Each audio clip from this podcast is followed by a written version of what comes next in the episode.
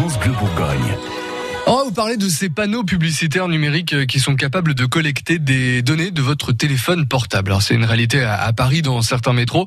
Ça a aussi été testé, figurez-vous, en gare de Dijon à l'été 2017. Alors quatre semaines et ensuite ils ont été enlevés. Hein. Certains internautes ont été euh, choqués. Pourtant la démarche est, légale. Hein. Elle a été validée euh, par la CNIL, la Commission nationale de l'informatique et des libertés, parce que ces données restent anonymes et sont détruites dans des délais très courts. Alors on vous propose des idées reçues sur l'espionnage de nos données euh, numériques, elles sont nombreuses. Hein. Euh, Stéphanie Pernon en a soumis trois à Pascal Lardelier, professeur à l'IUT de Bourgogne, spécialiste des nouveaux usages numériques.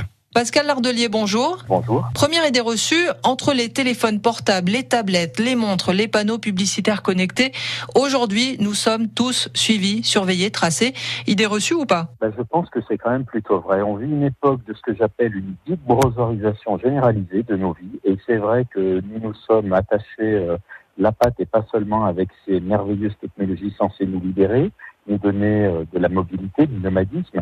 Et quand même, si on veut ne pas être big brotherisé, eh bien, il faut vivre sans téléphone portable, sans ordinateur et sans carte bleue, qui est un petit peu difficile quand même. Avec le Wi-Fi, le Bluetooth, les nouvelles technologies, les connexions, il y en a tellement partout qu'aujourd'hui, ce n'est plus possible d'y échapper. Vrai ou faux? C'est extrêmement difficile, en effet, parce qu'il y a effectivement des, des, puces, des connexions à peu près partout. Il y a des relais qui font que vous passez en permanence d'un nœud de connexion à un autre et c'est extrêmement difficile de s'en abstraire, étant entendu que cette toile, elle est quand même invisible. Et c'est vrai qu'elle nous prend dans ses filets ben, un petit peu à nos corps défendants, pourrait-on dire. Par exemple, dans le cas des panneaux publicitaires de Dijon, la société dit qu'on peut dire je ne souhaite pas être soumis à ça. Est-ce que ça, c'est pas une façon d'y échapper? Ah oui, mais est-ce que vous pensez qu'on peut passer nos journées à lire les clauses qui sont mises en place par les sociétés qui euh, maillent la société pour aller cocher ou plutôt décocher euh, en page 17 du formulaire numérique des choses qui iraient vers un peu plus de liberté Je pense que ça procède d'une immense hypocrisie de dire qu'on a la liberté de dire non. Troisième et dernière idée reçue, Pascal Lardelier, le fait d'être suivi, reconnu partout avec son téléphone portable ou tout autre objet euh, connecté,